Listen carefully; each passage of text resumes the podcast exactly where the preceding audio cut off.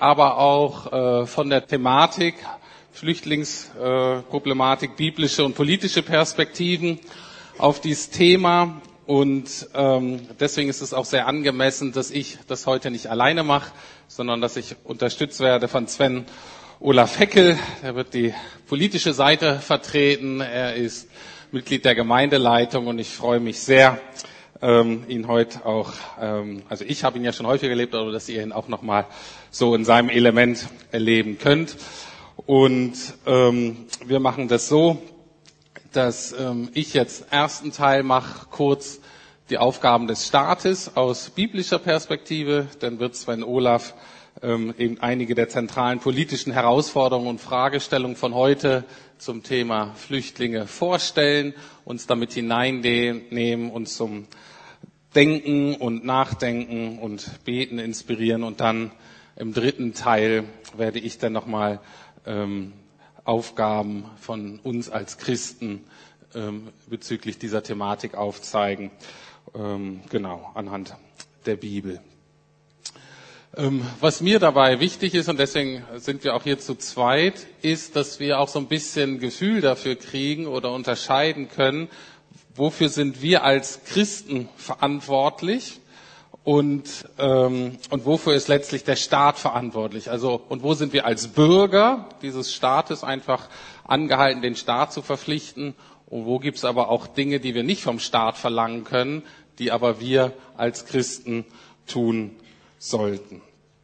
Die Frage ist ja, ob das ganze Flüchtlingsthema überhaupt in die Advents- und Weihnachtszeit passt. Da kann man nur sagen, ja, total. Wenn man nämlich die Bibel mal liest und die Geschichte von Jesu Geburt und Kindheit, dann merkt man sehr schnell, dass es eine klassische Verfolgungs- und Flüchtlingsgeschichte ist.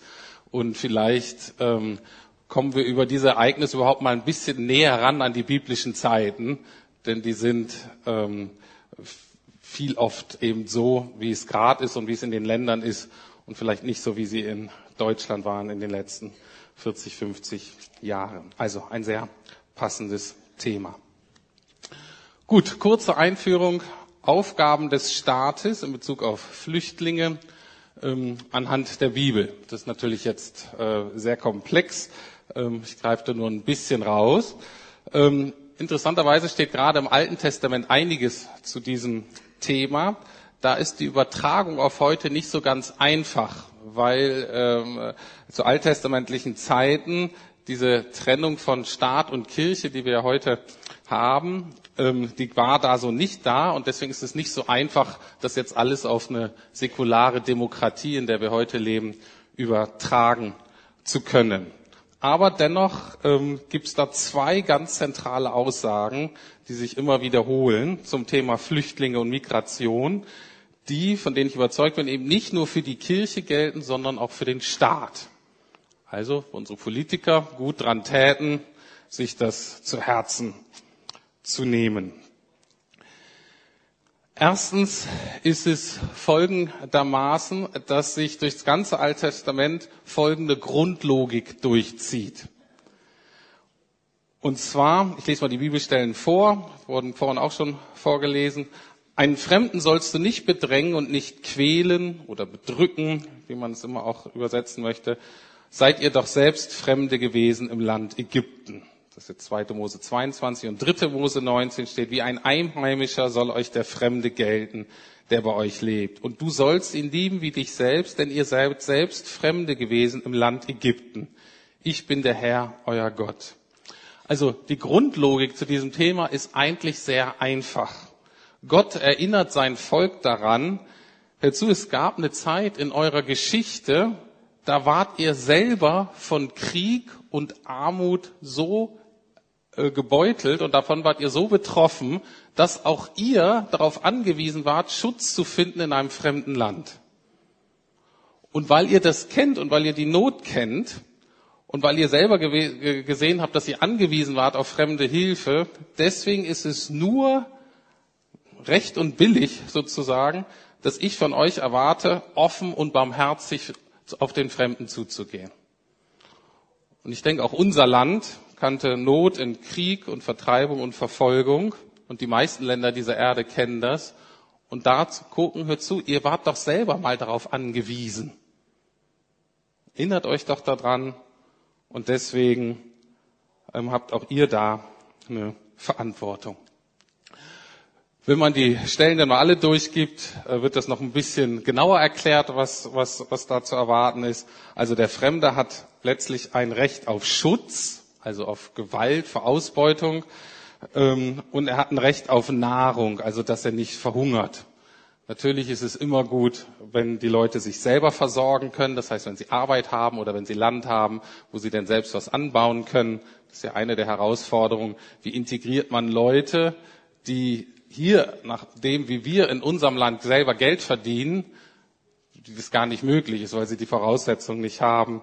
Das ist so ein bisschen die Spannung. Aber es ist klar, eigentlich, also dürfen nicht verhungern, müssen versorgt werden. Und gut ist immer, wenn sie das selber können. Anderer wichtiger Punkt aus dem Alten Testament ist, dass der Fremde die gleichen Rechte und die gleichen Pflichten hatte. Sie mussten sich an die Gesetze halten. Auch das ist ganz interessant und ich denke, das sind ja auch so die Richtlinien, die wir aus unserer Politik kennen. Das ist die eine große Perspektive. Und dann gibt's gerade im Alten Testament eine zweite Perspektive, die auch ernst zu nehmen ist. Und zwar ist, die Religion der Fremden ist immer auch eine Gefahr. Und zwar das biblische Menschenbild und auch die biblische Interpretation von Religionen, von verschiedenen Religionen ist nicht relativistisch. Das heißt, die Bibel geht nicht davon aus, dass alle Religionen am Ende das Gleiche sind und dass am Ende alle den gleichen Gott anbeten und dass es deswegen keine wirklichen Konsequenzen. Und sie geht auch nicht davon aus, dass alle Menschen im Kern gut sind. Und von daher war da immer äh, die Frage, ähm, letztlich, wer prägt wen. Also darauf aufzupassen, dass diese neue Religion, diese anderen Götter, die die Fremden denn hatten, dass deren Anbetung nicht zu stark und dann natürlich auch der Einfluss auf Lebensstil und so zu stark das Volk Israel, ähm, wie soll ich sagen, beeinflussen. Also die Frage ist deswegen, ab wann ist viel zu viel? Wer prägt wen? Und das einfach nur zu sagen, ich glaube, dass das von der Bibel her eine ganz legitime Fragestellung ist. Auch für jeden Nationalstaat fragen zu können, wie viel können wir verkraften? Die Frage der Souveränität der Grenzen ist, ähm, ist was, was wir ernst zu nehmen haben, glaube ich. Und dass man da nicht ganz die Balance hinkriegt, ist für mich klar. Da muss jeder, muss man wirklich für beten, dass die Weisheit haben. Ich denke, wenn es zu viel ist, kann es ein Verlust der eigenen Identität sein oder eine Belastung. Wenn es natürlich zu wenig ist, ist es unbarmherzig, hat, hat alle möglichen anderen Probleme, die man nicht haben will. Ähm, man wird intolerant, man wird nationalistisch, man wird engstirnig. Und in Zeiten, auch gerade in Zeiten der Globalisierung, wird auch so ein Volk nicht lange überleben, glaube ich. Aber nur zu sagen, dass das von der Fragestellung, wie man damit umgeht, dass die legitim ist. Und dass das ähm, ja, das ist ein Land, das irgendwie klären muss. Wenn man mal ins Neue Testament geht, wird dieses Thema nicht als staatliches Problem betrachtet. Also gibt es in dem Sinne keine genaue Aussage drüber. Ähm, da werde ich dann mehr drüber sagen. Äh, das steht dann mehr zur Aufgabe von uns Christen. Ähm, aber ich möchte auf was eingehen heute, was sich ja entwickelt hat. Wir haben ja heute in unserem Staat und den meisten heute in westlichen ähm, Ländern die sogenannte Trennung von Staat und Kirche. Und ich habe mir jetzt mal gestellt, wie ist es für eine, sagen wir mal, eine Politikerin, nehmen wir mal die Bundeskanzlerin, die ja durchaus christlich geprägt ist und christliche Werte hat und die Spannung ein bisschen aufzeigen, die sie hat zwischen persönlichen Überzeugungen, selbst wenn wir sagen, Mensch, die sind gut, und dem, was sie als Politikerin, als Staatsoberhaupt verspricht. Also wenn sie zum Beispiel einen Amtseid leistet, wo sie verspricht, das Wohl des deutschen Volkes zu mehren und Schaden von ihm abzuwenden, ist es klar, dass eigentlich jeder Politiker und natürlich auch je weiter, je mehr Macht man hat, desto wahrscheinlich noch stärker man das austarieren muss und sagen muss, letztlich sind meine eigenen Glaubensüberzeugungen und mein Glaubensgehorsam vielleicht und meine Werte nicht das Entscheidende, sondern ich muss immer gucken, wie wirkt sich das aufs Gesamtwohl aus. Also mal ganz praktisch. wenn, ähm, wenn die Kanzlerin sagt, wir schaffen das, dann muss sie wirklich glauben, dass sie das schaffen als deutsches Volk, dass es im Endeffekt dem deutschen Volk gut geht, so und so viele hier aufzunehmen. Das muss ihre Überzeugung sein. Sie darf das nicht als Deckmantel vielleicht für ihre persönliche Barmherzigkeit und für ihren Drang, Mensch, wir müssen jetzt hier den Leuten helfen. Das ist ja löblich und das kann sie natürlich in ihrem Privaten auch so machen, wie es irgendwie geht. Als Politikerin darf sie das auch machen, aber nur in dem Rahmen, dass sie sagt, sie muss davon überzeugt sein, ähm, dass das wirklich zu schaffen ist. Also dass wir schaffen darf, darf nicht sozusagen verdeckt eigentlich die eigentliche Aussage an, ich will das aber. Oder Gott möchte das gar von mir. Okay? Das geht nicht. Ich gehe davon aus, dass sie das wirklich ernst meint, wenn sie sagt, wir schaffen das. Ich will jetzt ja nur die Kategorien aufzeigen. Dann nochmal, um für ein Gefühl kriegen für Unterschied für Staat und Kirche. Als Politikerin darf sie natürlich keinen Unterschied machen zwischen Christen zum Beispiel und Nicht-Christen. Selbst wenn sie sagen, ich hole hier nur Christen rein, weil mir die näher sind, ist das in unserem Staat, wo Religionsfreiheit ist, wo wir ein säkularer Staat sind, darf das keine ähm, letztliche Kategorie sein. Und als Politikerin oder ja, der, die, die Regierung hat letztlich die Aufgabe für Recht und Ordnung, für Schutz und Integration zu sorgen. Nicht zum Beispiel für Mission. Ja, ist toll, wenn der Staat das nicht ändert. Das ist nicht die Aufgabe des Staates. Wir gucken uns das ja nachher an, was unsere Aufgabe ist. Aber nochmal für die Politiker. Recht und Ordnung ist ganz wichtig nach der Bibel. Und Schutz und Integration im Besonderen bei diesem Thema. Und letzter Punkt ist, ähm, dass wir erkennen, oder ich denke, dass es auch eine politische Verantwortung ist, aufzuzeigen, dass die Flüchtlingsproblematik durchaus auch Teil der Christenverfolgung weltweit ist. Einfach zu sagen, seit dem sogenannten arabischen Frühling geht es den Christen in den ganzen Regionen wesentlich schlechter als vorher. Das heißt, es hat sich nicht gebessert, sondern es hat sich verschlechtert. Und von daher ist es auch gut, wenn Politiker sich einsetzen für Religionsfreiheit, die es ja theoretisch gibt, und da auch politisch versucht, Hebel anzusetzen, damit das umgesetzt wird. Gut, soweit meine Einführung ganz grob zu den Aufgaben des Staates bei dieser Thematik. Und jetzt wird Sven Olaf etwas zu den politischen und gesetzlichen Realitäten sagen, bevor ich dann gucke, was die Aufgaben von uns als Gemeinde sind.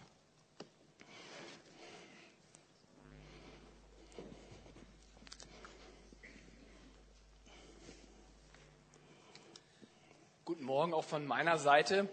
Zunächst einmal möchte ich sagen, dass ich das total cool finde, dass wir als Lukas-Gemeinde so aktuell sind und uns diesen Themen stellen und das im Gottesdienst diskutieren. Wenn ich das meinen Kollegen erzähle, dann kriegen die immer ganz große Augen und staunen und ich erzähle häufig von der Gemeinde. Leider hat es sich noch nicht umgesetzt in einen Besuch. Ich hoffe, dass das dann spätestens passiert, wenn wir ganz, ganz viel Platz beim zweiten Gottesdienst haben.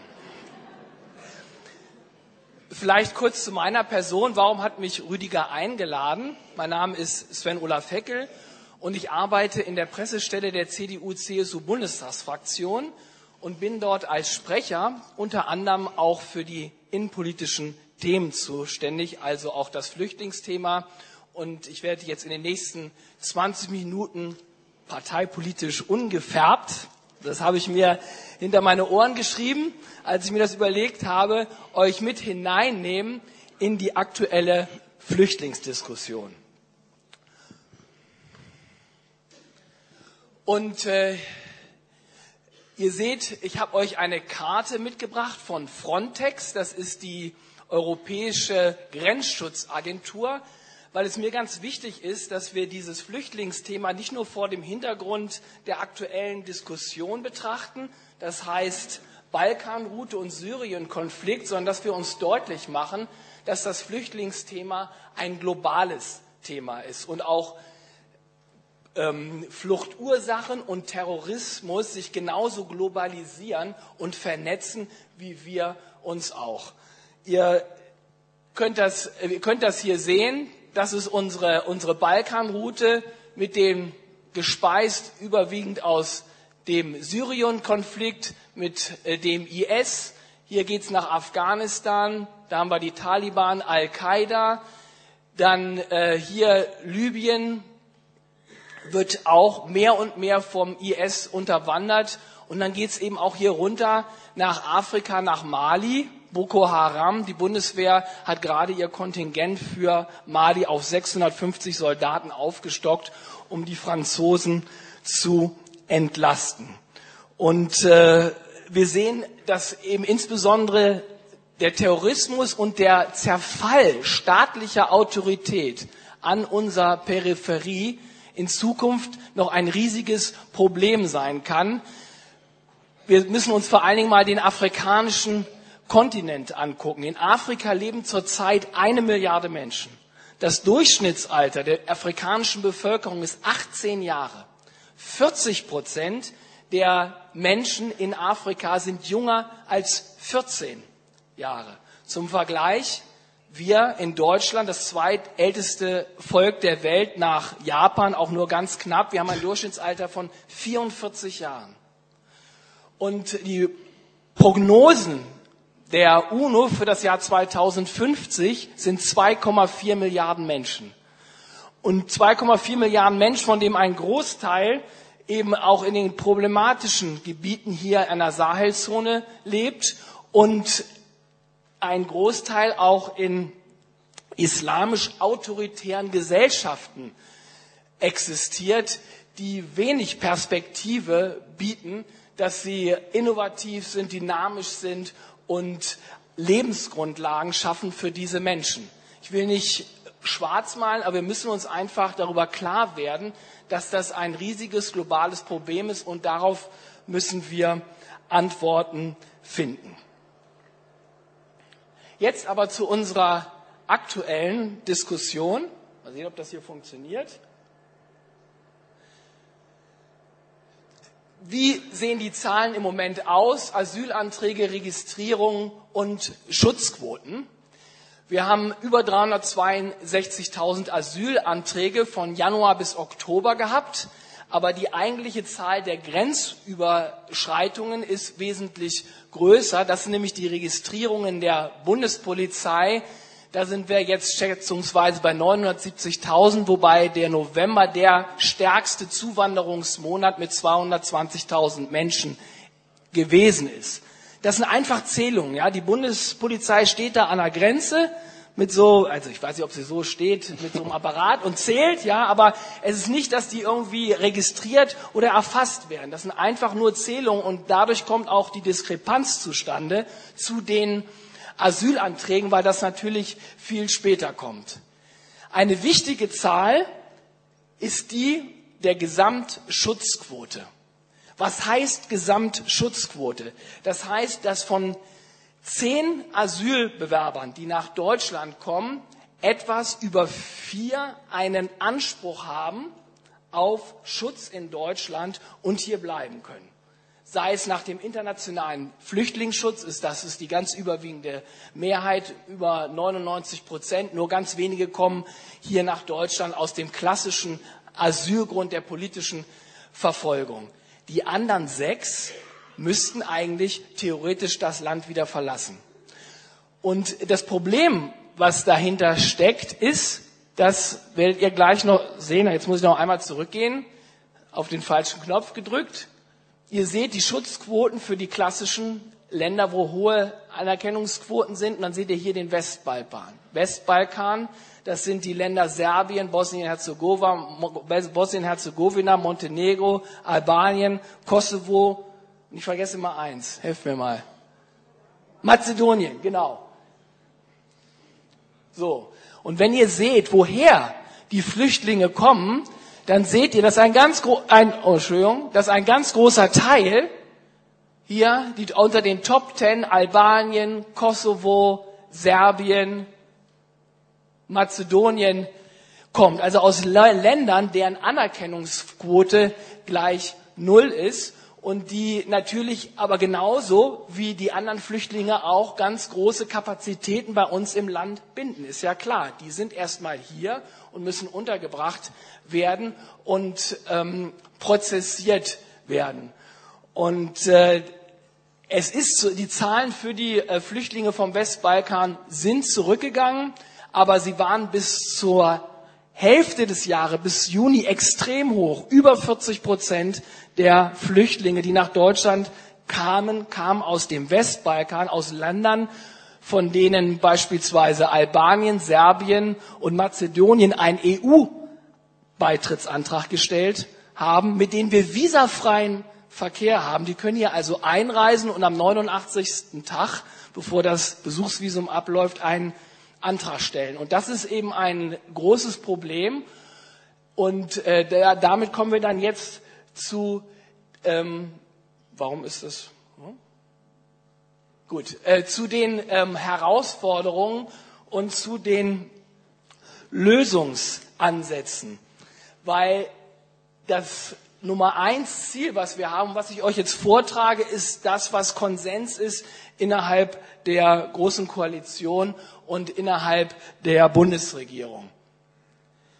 Das Nummer eins Ziel ist eigentlich, dass wir uns konzentrieren auf die Flüchtlinge, die eine Bleibeperspektive in Deutschland haben, damit wir dort die Ressourcen haben und die so schnell wie möglich nach Deutschland integrieren können. Und deswegen haben wir mit dem ersten Asylpaket durchgesetzt. Das sind auch Dinge, die vor einem Jahr undenkbar gewesen wären für einige Parteien, dass wir jetzt schnellere Verfahren haben, dass wir die Anreize verringern. Was heißt Anreize verringern? Das heißt zum Beispiel, dass wir, wo das möglich ist, statt Geldleistungen, die ein hoher Anreiz sind für viele, jetzt stärker mit Sachleistungen arbeiten, dass wir die Leute schneller in Integrationsmaßnahmen bringen, denn äh, es ist jetzt auch deutlich geworden, dass die Anfangseuphorie, dass wir mit den Flüchtlingen beispielsweise unseren Facharbeitermangel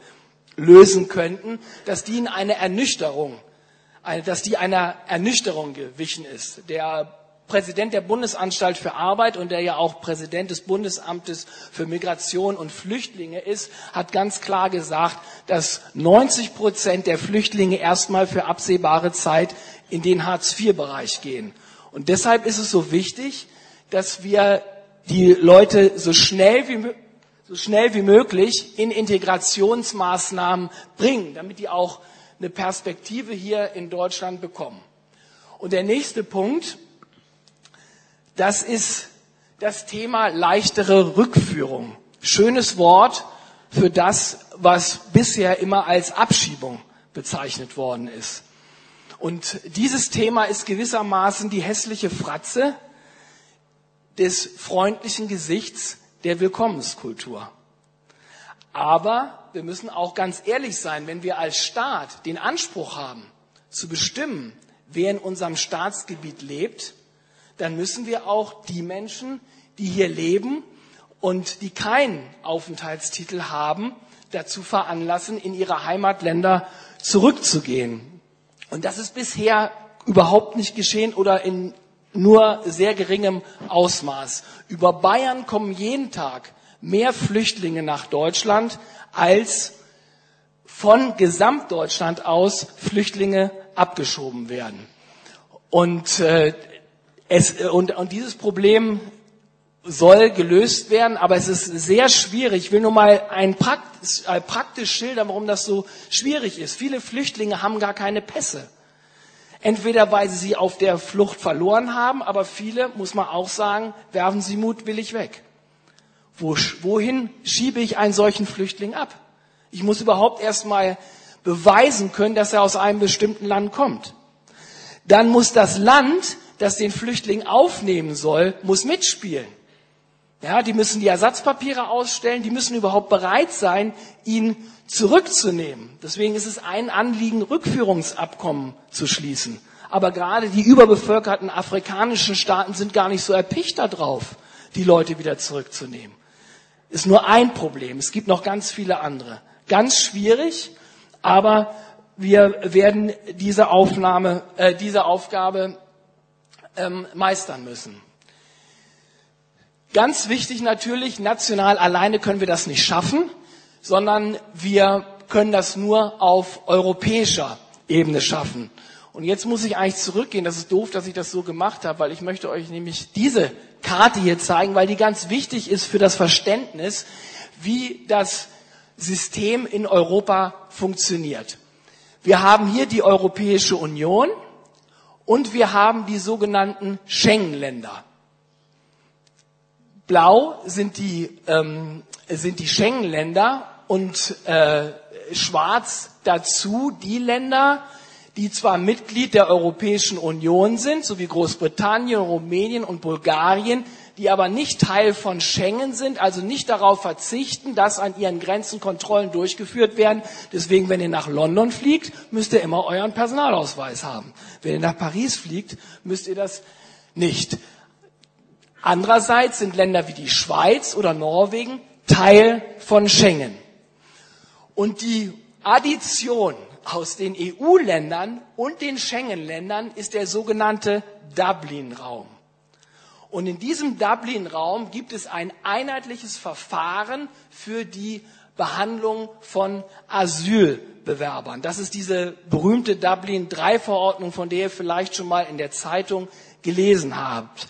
Was ist der Grundgedanke. Der Grundgedanke ist erstmal, dass Dublin europäisches Recht ist und damit nationalem Recht vorgeht. Auch unserer Verfassung, auch unserem Artikel 16a Grundgesetz, wo das Asylrecht geregelt ist. Und der zweite Grundgedanke ist, dass jeder einmal das Recht hat, dass sein Asylbegehren oder sein Flüchtlingsbegehren in diesem Raum geprüft wird. Und der dritte Gedanke ist, dass das typischerweise dort geschieht, wo er zum ersten Mal seinen Fuß in diesen Dublin-Raum gesetzt hat. Und da fängt das Problem an. Das sind natürlich die Länder an der Peripherie, Griechenland, Italien, hier über Libyen, Lampedusa, Spanien, aber insbesondere jetzt im Moment Griechenland, weil die griechischen Ägäisinseln die zu Griechenland gehören, der Türkei, dem türkischen Festland unmittelbar vorgelagert sind. Das heißt, es sind nur ein paar Kilometer vom türkischen Festland bis auf eine griechische Ägäisinsel, währenddessen es von hier natürlich viel gefährlicher ist, nach Italien zu kommen. Und die Schwäche dieses Systems ist, dass man gesagt hat, ja, die sollen in diesen Ländern registriert werden, prozessiert werden. Aber was passiert dann mit denen? Es gibt keinen Verteilmechanismus. Ja, und es liegt auf der Hand, dass ein Land wie Griechenland nicht Hunderttausende von Flüchtlingen prozessieren und unterbringen kann.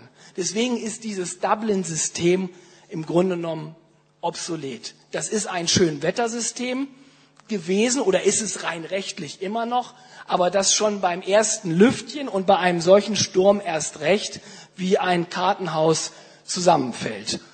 Und deswegen komme ich jetzt wieder ähm, zur EU-Ebene. Was ist das Konzept, was man sich jetzt überlegt hat, was zu tun ist? Wir müssen die EU-Außengrenzen stärken, sichern. Das ist ja der Gedanke von Schengen auch, dass die Kontrollen am Rand stattfindet, weil innerhalb des Raumes keine Kontrollen mehr stattfinden. Wir brauchen Hotspots zur Registrierung, so heißen die normal die Dinger, Registrierungszentren und müssen dann aber über Kontingente auch dafür sorgen, dass die Flüchtlinge verteilt werden. Sonst wird ein Land wie Griechenland oder Italien diese Flüchtlinge überhaupt gar nicht registrieren wollen. Eine mega Aufgabe. Ähm, der zweite Ansatz ist, mit der Türkei zu verhandeln. Die Türkei hat eine geostrategische Schlüsselbedeutung, weil über Tür über Syrien, über die türkische Grenze und jetzt von Afghanistan rüber die Flüchtlinge kommen. Und der Gedanke ist, dass man die Türken dazu bringt, auch mit Geld dazu bringt, die Flüchtlinge nicht übersetzen zu lassen und dafür ihnen aber Kontingente von Flüchtlingen abnimmt und die innerhalb der Europäischen Union verteilt. Und der dritte Ansatz ist, man, dass man das EU-Asylrecht harmonisiert und die Leistungen angleicht. Wir haben ganz unterschiedliche Systeme innerhalb der EU und auch ganz unterschiedliche Leistungen. Ja, Deutschland ist relativ attraktiv, was die Leistungen anbelangt.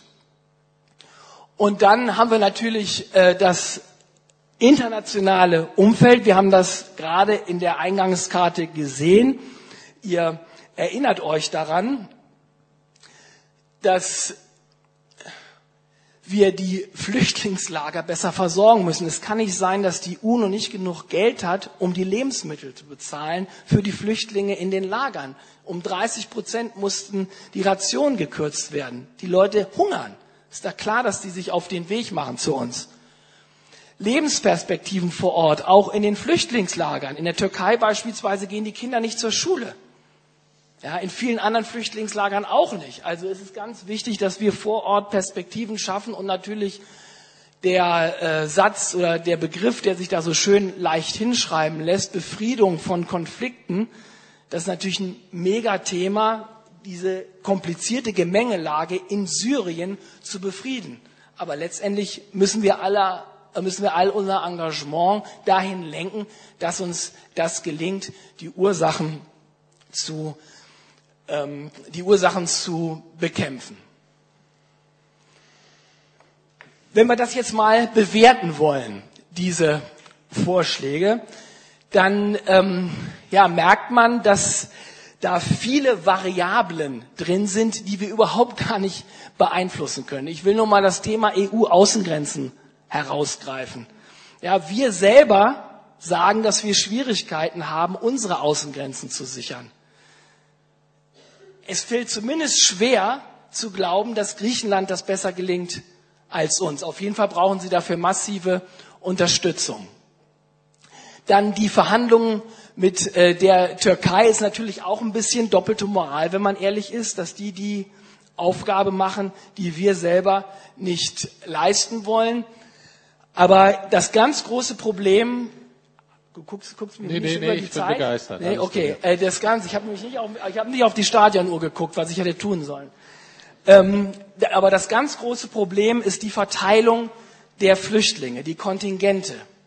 Weil außer Deutschland, Schweden, Österreich, vielleicht noch die Niederlande, bei Schweden, die stellen sich schon mehr und mehr dagegen, ist keiner bereit, Flüchtlingskontingente aufzunehmen. Das heißt also, dieser Lösungsansatz hier hängt von den anderen ab. Und in diesem Punkt sind wir Deutschen Bittsteller innerhalb der Europäischen Union. Das ist nicht so wie bei der Griechenland-Krise, dass ohne uns das nicht ging und wir die Peitsche schwingen konnten. Jetzt sind wir in der Bittstellersituation. Und das ist ganz, ganz schwierig. Ich sehe nicht, dass Frankreich beispielsweise Flüchtlinge aufnimmt. Und ich denke auch, dass wir zumindest ein Verständnis dafür entwickeln müssen, dass andere Länder auch ihre ganz eigene Geschichte haben. Ja, das Beispiel Frankreich hat den höchsten Anteil von Muslimen im Land. Die Integration ist weitgehend gescheitert. Wir äh, haben eine, äh, eine äh, Front National dort, ja, die auf diesem Ticket Politik macht, eine Jugendarbeitslosigkeit von über 25 Prozent. Wenn wir denen jetzt noch 100, 200.000 arabische junge Männer aufs Auge drücken über so eine Kontingentlösung, müssen wir uns möglicherweise im nächsten Jahr nicht wundern, wenn die französische Präsidentin Marie Le Pen heißt, also von der rechtsradikalen Front National. Und wir, wir sehen auch, wie dieses Thema die Menschen in Europa radikalisiert oder auch Polen und Ungarn, die, die christliche Identität hat für Ungarn und Polen eine ganz andere Bedeutung in der Geschichte gehabt als für Deutschland. Ja, die Türken standen zweimal vor Wien, 1529, 1683, sind im wahrsten Sinne des Wortes durchmarschiert, haben alles verheert. Sie mussten sich ihre Identität unter türkischer, osmanischer Herrschaft bewahren. Die Polen die waren von 1795 bis 1918 völlig von der Bildfläche verschwunden. Die wurden aufgeteilt dreimal und dann Hitler und Stalin haben sie nochmal aufgeteilt wie ein Stück Kuchen. Und das, was sie zusammengehalten hat, war zu einem ganz großen Teil eben auch ihre christliche Identität und insbesondere die katholische Kirche. Deswegen ist das für die schwerer. Ich, will nicht sagen, die das nicht auch Kontingente aufnehmen müssen. Ich werbe nur dafür, dass wir Verständnis dafür entwickeln, weil die Flüchtlingskrise, und damit komme ich jetzt dann auch zum Schluss, wirklich das Potenzial hat, Europa zu spalten. Sie hat das Potenzial. Wir halten uns im Moment überhaupt nicht mehr an die Regeln. Jeder macht, was er will. Es gibt eine Erosion der Macht der europäischen Institutionen und des europäischen Rechts.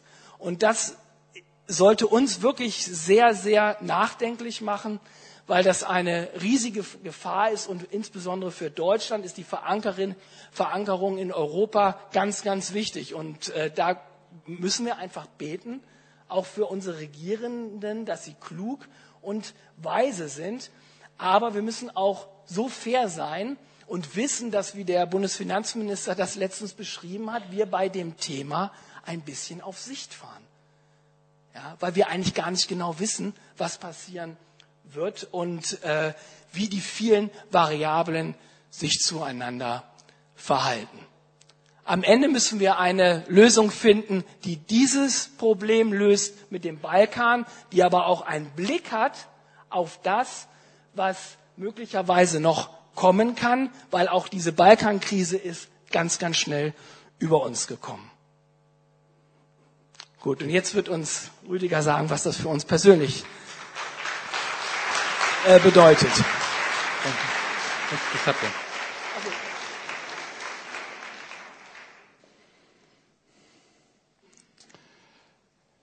Ja, das ist äh, natürlich sehr viel und je nachdem, wie ihr auch in eurer Persönlichkeit und emotional gestrickt seid, natürlich auch äh, vielleicht auch ähm, überwältigend. Ähm, aber ähm, ja, uns war auch wichtig, mir auch, auch wichtig, dass ähm, das wirklich was ist, was womit wir länger zu tun haben, wo wir uns auch länger darauf einstellen werden müssen und da zu gucken, was das bedeutet. Und vielleicht nochmal zu sagen jetzt, äh, was ist unsere Aufgabe als Christen dabei? Also das eine ist natürlich, als Bürger wollen wir den Staat natürlich darin unterstützen, dessen Aufgabe gut zu machen. Und das nicht noch zu sabotieren oder so, sondern zu merken, das sind wirklich große Herausforderungen und das wollen wir unterstützen. Aber im Gegenzug hoffen wir natürlich, dass der Staat uns nicht daran hindert, unseren Teil zur Bewältigung dieser Krise beizutragen. Was ist jetzt unser Teil. Ich denke, Sven Olaf hat es schon gesagt, ähm, da sind so viele Faktoren, wo keiner äh, wirklich weiß, wie es geht. Ähm, und ich denke, unsere Aufgabe ist wirklich das Gebet. Und das sagt sich ja so schnell als Christen und das kann auch so ein bisschen so ein, ja, so macht es halt irgendwie. Aber ich glaube, dass das wirklich, wirklich wichtig ist und Entscheidung auf allen Ebenen für Lösungen, für Befähigungen, für die Politiker, natürlich auch für alle betroffenen Menschen, die da Not leiden, besonders unsere verfolgten Geschwister. Also Gebet auf allen Ebenen. Hoffentlich wird sich da auch bei uns diesbezüglich einfach institutionalisieren, einfach selbstverständlich. Ohne das wird es nicht gehen. Meine, wir haben ja als Land in dem Sinne die Ermutigung, auch noch mit der Wiedervereinigung, dass, äh, dass man auch mal erlebt hat, dass sowas, was irgendwie unmöglich erschien, doch irgendwie dann geht und friedlich verläuft. Und vielleicht mit dieser Zuversicht sagen, okay Gott, du musst hier nochmal einfach einen Gang hochschalten und da Lösungen finden. Zweiter Punkt unserer Aufgabe ist die der Prophetie. Was meine ich damit? Ich denke, wir als Kirche, als Christen haben auch die Aufgabe zu fragen, Gott, was hast du eigentlich vor damit? Da sind manche mehr begabt oder mehr berufen als, äh, als andere. Aber die Erinnerung, dass wir davon überzeugt sind, dass egal was passiert, dass das immer Teil von Gottes Heilsgeschichte ist. Und dass am Ende Heil rauskommen soll. Und dass es immer auch eine Chance ist für Gottes Reich, wenn Reiche dieser Welt erschüttert werden. Ich war sehr bewegt davon, als ähm, ich von einer ähm, Gebetskonferenz, einer sehr großen Konferenz in diesen Gebieten, auch von vielen verfolgten Christen, äh, gab es eine Konferenz und, ähm, und da haben die uns gesagt, wofür wir beten sollen. Also jetzt nicht mir, sondern jemand anders, der das dann so weitergegeben hat. Und er hat gesagt, betet nicht hauptsächlich für Frieden. Und dass es uns hier wieder gut geht. Sagen die, ne, würden wir uns ja gar nicht trauen, sondern die haben gesagt, betet dafür, dass wir Mut haben, dass wir Kraft haben, dass wir ausgerüstet werden, den Menschen nochmal ganz neu Jesus nahezubringen, Jesus zu verkünden. Weil, das sagen sie auch, in dem ganzen Not und ganzen Elend sind deren Freunde, Bekannte und so weiter so offen für eine Alternative zum Islam wie noch nie. Das heißt, die merken bei all der Not und so, dass mehr Menschen zu Jesus kommen als vorher. Und deswegen sagen die auch, also betet für Lösung, betet für Besserung, aber betet vor allen Dingen, dass die Türen sich noch weiter öffnen, damit wir Jesus verkünden können. Also auch da so eine Balance zu finden, Herr, was hast du vor? Was ist dran? Denke auch da wirklich die Antennen auszufahren. Ein Punkt, der mir auch noch wichtig ist bei dieser ganzen Frage, ist die Frage der Identität. Identität stärken. Wer sind wir eigentlich? Und da müssen wir auch ähm, anerkennen, dass wir als Gemeinde Jesu ähm, und als Kirche eigentlich schon immer internationaler aufgestellt waren als jetzt Nationalstaat. Also, dass wir in unserer Identität per Definition eigentlich multikulturell aufgestellt sind und weltweit verbunden. Wenn zum Beispiel das Neue Testament ist, ist das, ob jemand Grieche oder Jude oder, keine Ahnung, römisches Geburtsrecht hatte oder nicht, war völlig zweitrangig im Vergleich zu der Frage, ob er zu Jesus gehörte. Das heißt, per Definition ist unsere Identität diejenigen, die zu Jesus gehören und nicht die Franzosen, Syrer, Deutsche oder sonst etwas sind. Und deswegen so ein Appell an uns als, als Deutsche, noch mit jeweiligen Prägung, ähm, äh, mag uns das Angst machen, der Fremde. Aber als Christ möchte Gott uns, glaube ich, zeigen, hör zu, das ist Teil deiner Identität, dass du mit Fremden, die du eigentlich kulturell nicht ganz zu dir gehören, dass die zu dir gehören. Und ich hoffe, dass wir auch in diesem Punkt, wie soll ich sagen, mehr Christen sind, als dass wir Deutsche sind. Ich hoffe, ihr versteht, was ich damit meine. Zur Identität möchte ich Folgendes sagen. Und eine Kirche ist immer dann stark, ist immer in ihrer Berufung, ist immer dann ähm, weiß, wer sie ist, wenn Jesus im Mittelpunkt ist. Ne? Wenn Gott wirklich das tun kann, was er möchte, dann auch mit der Autorität der Bibel zu tun, der Kraft des Heiligen Geistes, aber darum geht es. Dann sind wir stark und dann, wenn das geschieht, werden kulturelle Unterschiede dann auch wirklich zweitrangig. Anders ausgedrückt, was mir Sorgen macht, ist überhaupt nicht der Islam. Was mir Sorgen macht in unserem Land, ist die laue Christenheit. Was mir Sorgen macht, also ich halte den Islam für nicht gefährlicher, jetzt aus geistlicher Sicht oder als christlicher Sicht, als jetzt zum Beispiel ähm, materieller Atheismus, der Beispiel in Berlin ist. Und mit Materialismus meine ich entweder eine philosophische Art, also es gibt nichts außerhalb eines geschlossenen Systems, oder eben auch wirtschaftliche Art, dass wir einfach gesättigt sind und stillgelegt sind ähm, durch, durch Wohlstand. Ne? Und da hatten wir als Gemeinde ja auch überhaupt noch keine Antwort drauf. Ne? Und deswegen macht mir der Islam keine Angst, sondern Angst macht mir, dass wenn wir nicht stärker werden als Gemeinde, als Kirche insgesamt, wenn Jesus nicht wieder mehr im Mittelpunkt kommt, wenn das nicht das Zentrale wird, da kann kommen, wer will. Wir haben nichts dem entgegenzusetzen ob das Moslems sind oder Atheisten oder irgendwelche spirituellen Erlösten, Erleuchteten. Wichtig ist, dass wir ganz neu gestärkt werden in unserer Identität. Und das ist so meine Hoffnung, obwohl ich natürlich nicht wünsche, ich mag auch meine Bequemlichkeit und ich mag gern mein festes Gehalt und ich mag gern meine schöne Wohnung und ich mag alles Mögliche, woran ich mich gewöhnt habe. Äh, und ich lebe gern hier in unserer Gesellschaft und ganz viele Sachen toll, wie sie in unserem Land laufen. Und dennoch ist da was anderes in mir, und sagt, Herr, wenn du das erschüttern möchtest, damit du, Jesus, in diesem Land wieder größer wirst, dann mach das. Und wie gesagt, ich will jetzt hier nicht, äh, es gibt, also ich werde hier nicht dran rütteln oder so. Ich werde den Staat natürlich unterstützen, das äh, Ordnung zu halten. Aber ähm, da ist auch sowas wie, ähm, vielleicht muss es auch Erschütterungen geben damit wir als Gemeinde stärker werden, weil wir uns mehr auf das konzentrieren, was eigentlich zu unserer Identität gehört und uns nicht mit zweit- oder drittrangigen Dingen beschäftigen. Nächster Punkt unserer Aufgabe ist die Mission. Und aus dieser Perspektive müssten wir natürlich sagen, jetzt endlich kommen viele Moslems zu uns. Wir konnten nie zu denen. Jetzt kommen sie endlich zu uns. Und das ist doch super. Jetzt können wir sie endlich erreichen. Was Besseres kann eigentlich passieren. Also wenn ein richtigen Missionar einen Evangelisten hat, der wird das sagen. Das Beste, was je passiert ist, seit Jahren. Jetzt kommen die endlich, jetzt haben die die Chance, von Jesus zu hören. Und das ist einerseits auch ganz einfach, weil für die allermeisten Moslems ist das Reden über Gott das Normalste von der Welt. Du musst überhaupt gar keine, brauchst du nicht, machst du einfach, wie über Kinder oder Schule oder was weiß ich. Gott gehört dazu. Und das ist eine ganz große ähm, ja, eine, eine, große Chance auch. Ähm, wie man das jetzt mit wem macht, ähm, da müssen wir mit Sicherheit noch gucken und schauen. Ich habe jetzt erstmal drei verschiedene Gruppen identifiziert ähm, äh, von Leuten, die da reinkommen und die vielleicht ähm, muslimisch sind.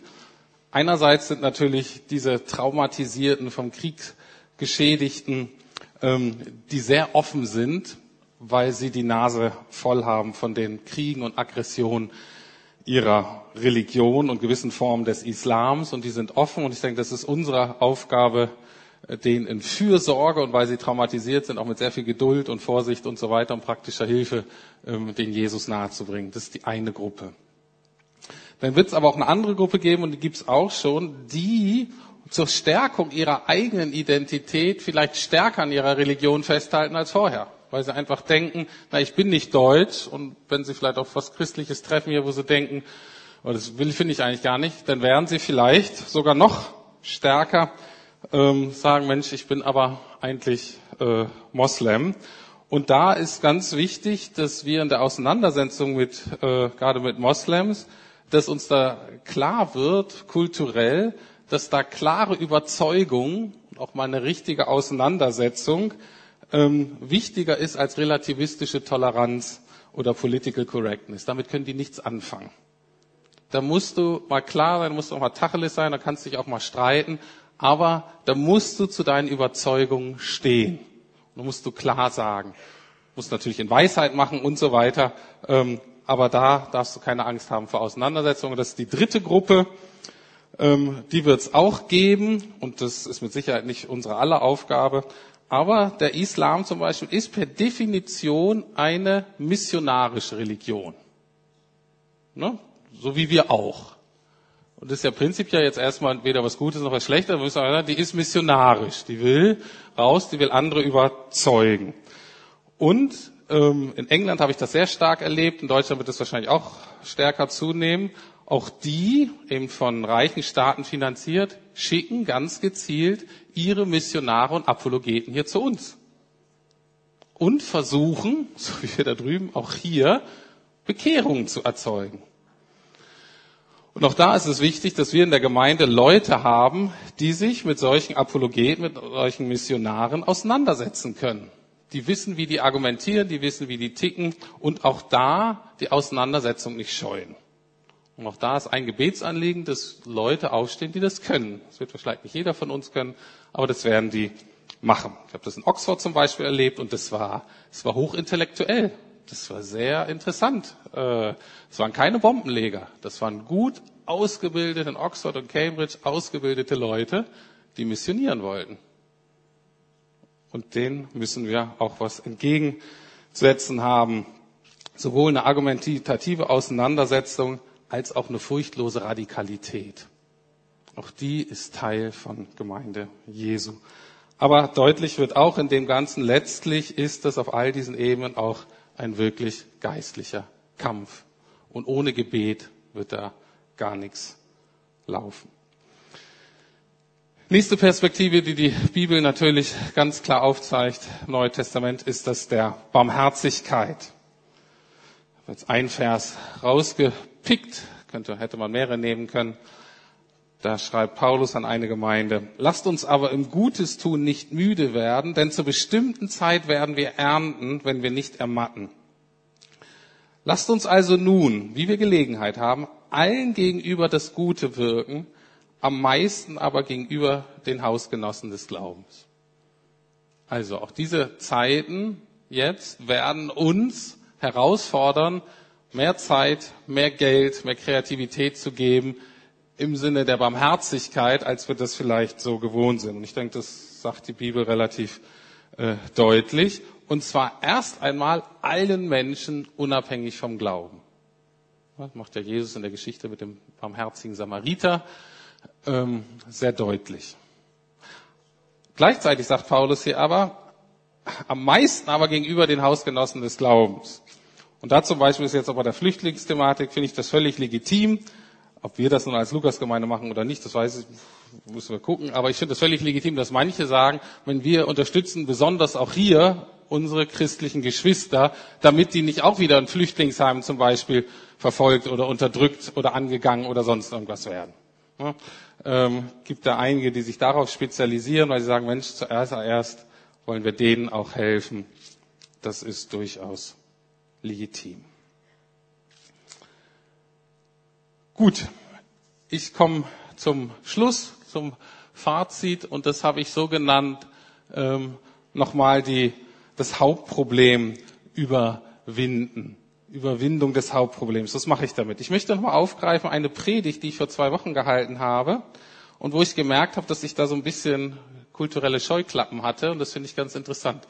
Und zwar ähm, ging es um das, was auch vorgelesen wird, um die Reinheitsgebote. Es war diese Situation, dass Jesu Freunde zum Essen gekommen sind und sich nicht die Hände gewaschen haben.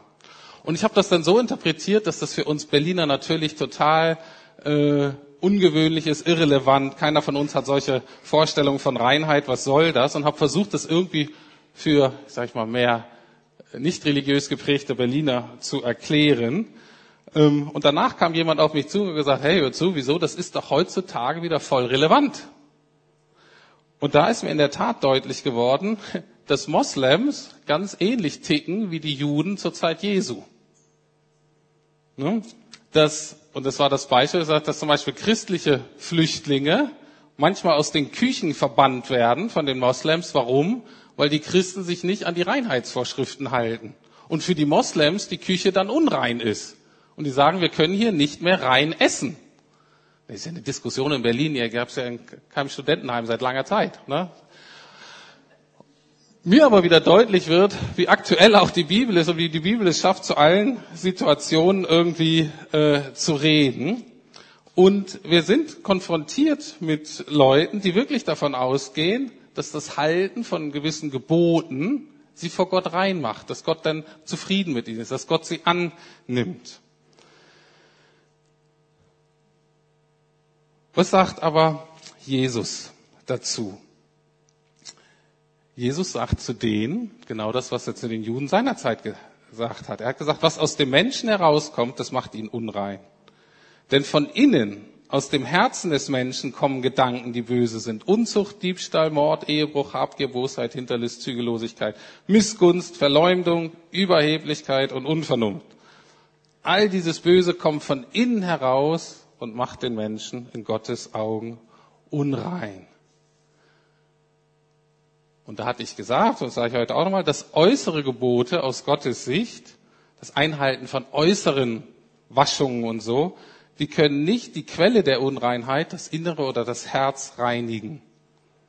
Unseren muslimischen Mitbürgern jetzt müssen wir einfach sagen, ob du halal isst oder nicht, ob du fünfmal am Tag vorformulierte Gebete nachsprichst oder nicht, ob du auf Alkohol verzichtest oder nicht, wird dich nicht befreien von dem, was da drinnen steht, nämlich von Neid, Hass, Wut, sexueller Untreue, Taten und Gedanken und so weiter.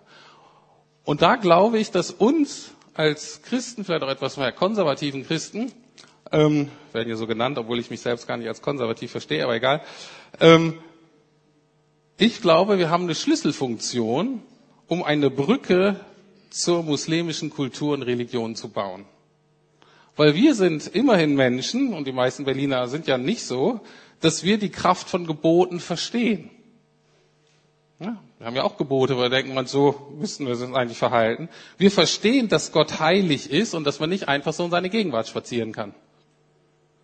Auch wir wissen, dass wir in dem Sinne gereinigt werden müssen, um zu ihm zu kommen, damit wir zu ihm passen können. Das verstehen wir, verstehen das Anliegen. Wir können auch diesen Weg nachvollziehen. Vollziehen. Wir sind ja auch oft gesetzlich und wollen Gott beweisen, guck mal, ich habe das und das alles toll gemacht, bist du jetzt mit mir zufrieden? Das ist die gleiche Logik und die kennen wir. Die kennen wir. Und dann können wir aber sagen, guck, das ist aber nicht der Weg. Du das alles so einhältst, wird nicht das die entscheidende Veränderung bringen, sondern die entscheidende Veränderung wird bringen, ob du dein Versagen und deine Schuld klar bekämpfst und ob du Vergebung in Anspruch nimmst, die Gott dir anbietet. Und dann muss man eben erklären, dass wir vor Gott bekennen müssen, dass wir Strafe und Tod verdient haben und nur leben dürfen, nicht weil wir Gebote gehalten haben, sondern weil Jesus diese Strafe auf sich genommen hat. Und da ist das Schöne, auch das gilt wieder für uns alle. Ist egal, ob du aus einem christlichen Elternhaus kommst oder ob du Atheist bist oder Moslem. Das ist das Entscheidende. Das gilt für uns alle. Und um das zu verkünden und um das auszuleben, in Worten, in Taten und in Wundern, das bleibt der Kernauftrag von uns als Kirche und von uns als Gemeinde. Okay, es gibt vieles Gute, was wichtig ist in dieser Flüchtlingsfrage und es gibt auch vieles, was wir als Bürger unterstützen sollen und auch werden. Aber es ist letztlich auch zweitrangig. Unser Kernauftrag ist und bleibt weiterhin, Jesus zu verkünden. In Wort, in Werk und in Wundern. Amen.